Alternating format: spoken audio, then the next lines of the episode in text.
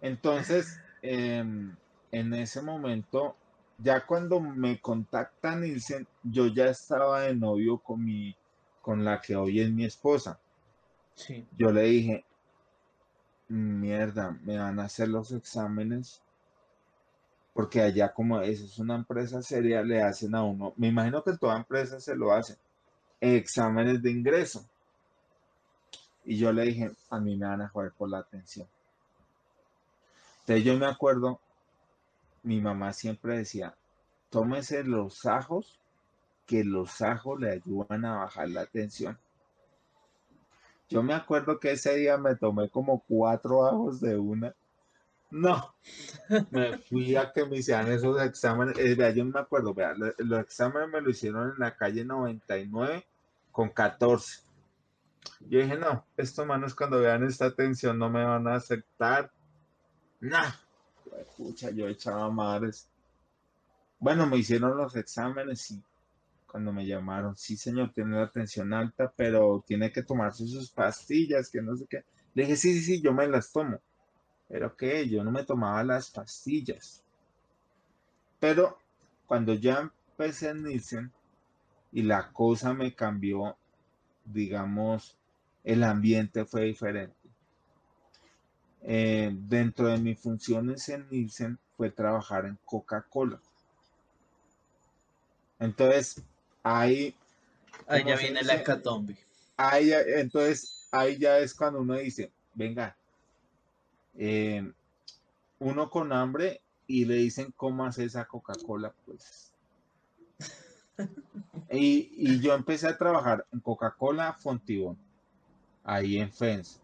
No sé si conozcan ahí las oficinas de Fensa. Todos los, los que trabajan en aire saben de qué hablo, porque yo los, yo los llamaba y nos íbamos a comer ahí cerca de Aires, porque quedaba muy cerca de Aires de defensa, y nos íbamos a almorzar y hablar y, y hacer chanzas y todo.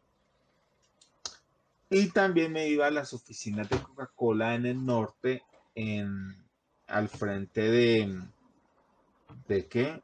De, ay, su madre se me olvidó. Eso queda al frente de, en ese momento las oficinas quedaban al frente de, me dicho, en la, en la avenida Suda con calle 100. Se me olvidó el nombre del centro comercial que queda ahí. Y Serra 100. Y Serra 100. Ahí al frente quedan las oficinas, ay, se me olvida el nombre de esa empresa. Bueno, ahí quedaba Coca-Cola y ahí, lo peor, ahí daban Coca-Cola en lata. La mejor Coca-Cola es la de lata. Y llenaban las máquinas dispensadoras con lata, pues yo hacía fila y el problema es que yo me podía llevar dos, tres, cuatro para la casa sin problema. Entonces yo hacía fila y me las empacaba para la casa. Y yo llegaba a mi casa con mis gaseosas, con mis gaseosas en lata y yo era feliz. O sea, era gaseosa en la oficina, gaseosa en la Claro, comida, gaseosa en la casa. Claro, ay. claro, Y sedentario, además. claro, claro, ahí está. Yo, Y la hamburguesita de repente, hamburguesita no, y estas cositas. sí, la hamburguesa no era de repente, la hamburguesa era, ahí sí, vuelvo y le digo, mire, yo un día me escribí em, una, un epitafio de un actor muy famoso de Robbie Williams. El tipo murió por una sobredosis de cocaína y él decía, para él la cocaína era un, era una muestra de que Dios existía para saber que Él existía y había que respetarlo. Y yo lo digo, pues yo, la Coca-Cola es para saber que mi Dios existe y que uno no puede empezar a tomar ese eso. Pero no, pues yo era feliz tomando una, dos, tres Coca-Colas. Y yo, y yo, como volvemos a lo mismo, ya había capacidad para comer lo que me antojara.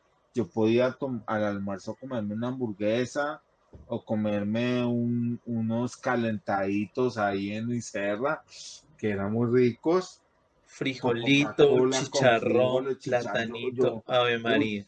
yo, yo, yo, yo aquí mi esposa hay veces me dice, mientras yo me tenía problemas para conseguirlo el almuerzo, a usted le daban el almuerzo de 20, mil pesos. Yo le digo, yo no tengo la culpa, la empresa a mí me daba los almuerzos. Y es la verdad. A mí me decían, usted va para Coca-Cola, tómalo los almuerzos. Por aquí nos dicen, hamburguesas todas las noches con Coca-Cola, dice Mariposa 7. Mm, pues no creo que todas las noches, no, porque mi esposa es de un temperamento fuerte y pega duro, pero sí podía hacer dos veces a la semana. Sí, sí, sí, sí.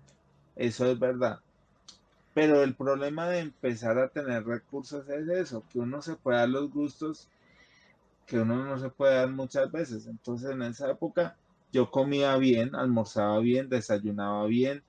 De pronto me iba y llegaba a la casa y le decía a mi esposa, no, pues ven, no cocines o no comamos acá, vamos y comemos allí hamburguesas o pizzas o, ¿sí? Sí. Ahí viene el tema, o sea, uno muchas veces la ocasión hace el ladrón, dicen por ahí. Bueno, Manu, eh, creo que nos acercamos al, momento álgido de esta conversación. Sí. ¿Cuándo, ¿Cuánto duraste ahí antes de que sucediera tu, tu accidente, tu ACV? Y, mm. ¿Y en qué año sucede? Mire, no. Em, para seguir con la idea, yo siempre tuve dentro de mis ideas tener mi apartamento, tener mi carro. Yo con Chris, eh, eh, bueno, el primer apartamento que Chris tuvo no era el mío, era el de Chris. Mm, siempre yo le había dicho, siempre le dije a ella, no, yo tengo que tener un apartamento para entre los dos, que yo pueda decir, mi apartamento. Entonces, como pude, eh, pudimos hacer una compra de un apartamento, que es donde hoy vivo, el que ustedes están viendo. Y como donde yo trabajaba en Nielsen, dentro de Nielsen había un implante de la vivienda, fue fácil para que me prestaran lo que me faltaba para comprar este apartamento. Entonces, para adquirir el apartamento no hubo ningún problema. ¿Sí? El problema fue cuando, ah, pues mi capacidad económica, eh, lo que me pagaba, pues entre comillas, era bien. No había problema. Tenía, sí, ah, me ajustaba un poco. Entonces yo le dije a Chris, no, pues miremos a ver si podemos eh, cambiarnos de proveedor o de, la hipoteca. conseguimos eh, con, con, BBVA ese, ese cambio de hipoteca. Obviamente el, eh, la hipoteca con la vivienda, un ejemplo, en esa época hace como cinco años, más seis años, siete, con la vivienda la cuota mensual nos quedó el apartamento en dos millones doscientos creo. Y, y ya con el BBVA, hasta donde yo me acuerdo, estaba en millón novecientos. Nos economizábamos 300 mil pesitos. Pero yo le dije, no, me han dicho que, yo le dije a mi esposa, me han dicho que Colpatria está dando una tasa súper espectacular y eso nos puede dejar el crédito del apartamento en creo que millón seiscientos en esa época. Entonces, eh, mi esposa me dijo, pues si la cosa es como usted la pinta, pues hagamos las vueltas. Entonces yo empecé a hacer las vueltas, me, me hablé con el ejecutivo. Me acuerdo que el hombre era un tipo que medía dos metros y no le estoy hablando para un tipo extremadamente grande. Y yo soy una tachuela, imagínense. No, imposible, no. y pero el tipo me decía, no, tráigame estos papeles y, ya, y ya tengo, y ya le hacemos rápido ese, ese, tema de la, del traspaso de la hipoteca. Por cosas del destino, ese señor se perdió duró como un mes, dos meses y nada. Yo le dije a Cris, no, ese tipo nos salió con bolitas. Entonces, em, el tipo volvió a aparecer. Me dijo, lo, lo llamo el, viernes y finalizamos el, todos los papeles. Y él me llamó el día y me dijo, mire, nos falta pagar, creo que eran 500 mil pesos para que le hagan una avalúa al apartamento para poder pasar a hacer el traspaso de la hipoteca. puta, estaba como el culito del niño Dios. Entonces ahí empieza el problema. Nunca se me olvidará, 21 de abril del 2017. Apenas acabo de hablar con él. Ah, bueno, entonces, la mañana de ese 21 de abril, yo por lo general siempre llevaba a mi esposa al trabajo. La llevaba, la dejaba y me iba a mi trabajo. Y ese día nos íbamos cantando, o me fui cantando mis canciones de Juan Gabriel a grito herido. Lejos de imaginarme lo que me depararía el día. Pero yo feliz y molestándola a ella y hablando de todo un poco, que yo le decía, no, y hablamos con el tipo y apenas hagamos la vuelta, todo bien, un paraíso, yo dije, no, estamos bien. Insisto, en ese momento, según mi esposa, yo estaría pesando más o menos 94 kilos y yo la dejo, me dirijo a mi empresa, ella trabaja en el centro, yo tenía que ir a Coca-Cola, en ese momento Coca-Cola quedaba o queda en la autopista norte con calle 106. Yo llegaba ahí con mi carro y me podía estacionar sin problema. Miento, ese día no tuve que ir a Coca-Cola, sino ir a las oficinas de Nielsen que quedan en la calle 100 con carrera novena. Y ahí sí me tocaba buscar un parqueadero cerca porque no había parqueadero para, para los mortales. Entonces eh, me puse a hablar con el ejecutivo. Cuando el ejecutivo me dice que necesitaba 500 mil pesos, me empezó el acelere por encontrar los 500 mil. Entonces, en ese momento yo llamo a mi mami, mi mami trabajaba con mi hermana y mi mamá me dice, me acuerdo de esas palabras, usted tiene que acostumbrarse que cuando no hay, no hay. Mire, me colgué, colgué y no hablé con mi hermana. Colgué y no hablé con mi hermana y fue, y pudo ser la última vez que pude hablar con ella, porque después de ese día no volví a, saber de mi hermano. Y apenas acabo de hablar con ellas, llamo a Chris y le digo, y Chris me dice, no hay, yo no tengo.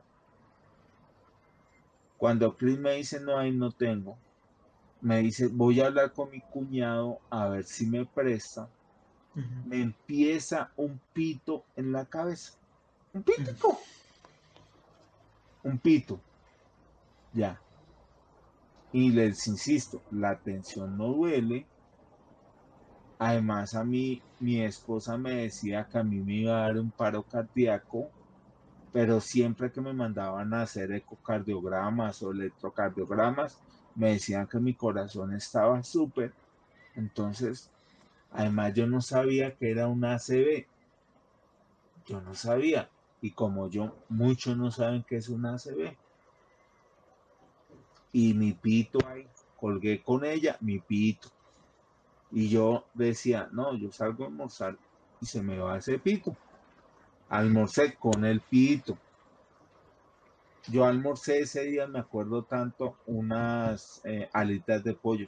¿Con qué? Con Coca-Cola. Coca-Cola con Coca-Cola de 600 ml porque la de, la de 350 no me alcanzaba para las, para las salitas.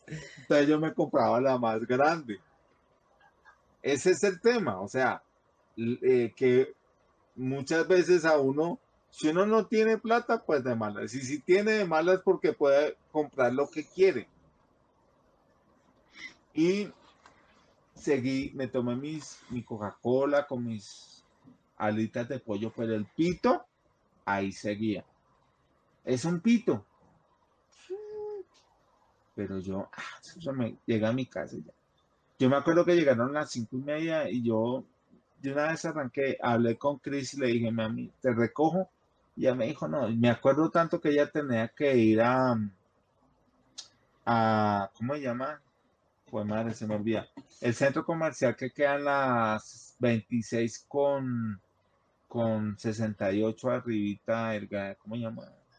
Gran Estación, eso. Ok. Y cuando yo le dije, ella me dijo, no, vete para la casa porque yo tengo que ir a Gran Estación y los trancones. No, yo me defiendo allá. Yo le dije, ah, bueno, listo. Entonces yo me fui, ojo, manejando con mi pitico en la cabeza, me fui para la casa. Llegué a la casa, parqué el carro y llegué al apartamento. Cuando llegué al apartamento, mi hijo estaba ahí porque había acabado de llegar, no lo hemos dicho, él, él al momento lo, lo traía a la ruta y, y, lo dejaba para entrar. Bueno. Perdona, te interrumpo. ¿Qué edad tenía él en, en ese momento, Manuel? Eh, podías tener nueve años. Ok. Sí. Y, perdona, hago, hago ahí un comentario. Hablamos entonces de que el tema de, de no conseguir el dinero, el, el conducir en el tráfico de Bogotá, que es absolutamente espantoso, el llegar a casa, todos estos son factores que generan muchísimo estrés y ansiedad seguramente. Sí, y apúntele que la atención no estaba controlada. Pero como la atención no duele, no había problema. Seguía siendo desjuiciado con las pastillas. No, es que el problema viene porque yo tenía un médico, me acuerdo del nombre del señor, Casadiego. El tipo me, me decía, toma estas dos pastillas por la mañana, estas dos pastillas por la tarde y estas dos pastillas en la noche. Nos vemos en tres meses. Yo me tomaba mis pastillas, pero la tensión no se, no se controlaba. Ok. Entonces, pues, esa es otra, otra cosa que tienen que tener en cuenta ustedes tienen que ver si realmente el medicamento les está haciendo o no. Si no le está haciendo, pues señor, cámbiemelo. Porque no puede ser. Pero ese era el tema. Nana, si tenías el hábito de tomarte la atención. Em, la verdad, no. No. No tenía, porque volvemos a lo mismo, la atención no duele. A mí no me dolía nada. Entonces yo no le, yo no le veía la necesidad. Yo me acuerdo que cuando mi hijo tenía como cuatro años, yo me compré un tensiómetro, pero era un saludo a la bandera, ahí quedó. pero yo lo compré, pero ahí está. Entonces. Llegaste a tu casa. llego a mi casa. Con tu hijo que estaba. Le digo, ahí yo me acuerdo, yo llegué a ver un especial que estaban dando en Netflix de Boca Juniors. Y yo le dije, papi, voy a ver este. Yo le dije al niño, me voy a poner a ver esto en Netflix. Y me, me acosté en un sofá que teníamos en, en la sala. Pero ese pitico ya era un pitote. Se agrandó el pitico. Entonces, aquí empieza lo bueno. Yo le digo al niño, papi, por favor llama a tu mamá y dile que me está doliendo la cabeza. Y si se demora. Pues yo pensaba que cuando llegaba Chris me iba a dar una de mis pastillas o, o ella siempre se inventa algo. Algo me hubiera hecho. Yo pensaba, ¿no? Entonces eh, el niño me dice, papi, mi mamá no me contesta. Y yo le respondo, cuando yo le respondo, Joseph me dice, papi, no te estoy entendiendo. Nah. Cuando el niño me dice, no te estoy entendiendo, yo mejor me quedé callado porque yo sabía que la cosa se estaba complicando. Ahí ya supe que la cosa era complicada. Y el niño estaba solo conmigo. Y ya yo no era dueño de mi cuerpo, porque yo quedé postrado en el suelo, yo me medio me acuerdo que yo quedé ya en el suelo, que Cris yo no sé cómo pudo y algunos vecinos del conjunto de la torre, ella se pudo comunicar por WhatsApp y llegaron acá. Pero ya yo no era dueño de él. Es más, mi esposa hoy me dice que ella me encontró vomitado, orinado y del dos. O sea, ahí ya había sucedido el, episodio en, en, su plenitud. Nico, lo que pasa, según lo que yo le entiendo a mi esposa, sí, sí. los primeros momentos de la ACV son súper importantes. Pero ¿cuál es el problema? Mira, nosotros vivimos en un barrio que se llama Mayuelos. Era un viernes. Esto estaba tapado por todo lado. No se pudo llegar al hospital de Fontibón, que era el, el primer hospital que se tenía previsto al menos que me tuvieran allá. Yo, dentro de todo lo que me pasó, yo tenía todavía, yo estaba presente, yo no estaba dormido y yo escuchaba a mi esposa gritar y un vecino que se llama Andrés fue el que me llevó en su carro a hacer un eh, todo un tour por Ayuelo, saber dónde carajo me podían atender. Y abajo de donde vivimos hay una clínica de neonatales, o sea, de niños recién nacidos. Allá llegamos. Y yo me acuerdo cuando la doctora o jefe o enfermera jefe, no sé, les dijo a los otros muchachos, tranquilos, nosotros solo lo vamos a mantener.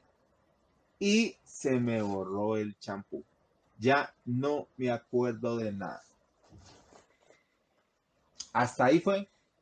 Todo lo que sé viene dado porque mi esposa me cuenta esto, mi mamá, mis primos. Tengo un primo que una vez me dijo, no, nosotros ya estábamos alistando el vestido porque usted ya se iba. Hmm. Así fue.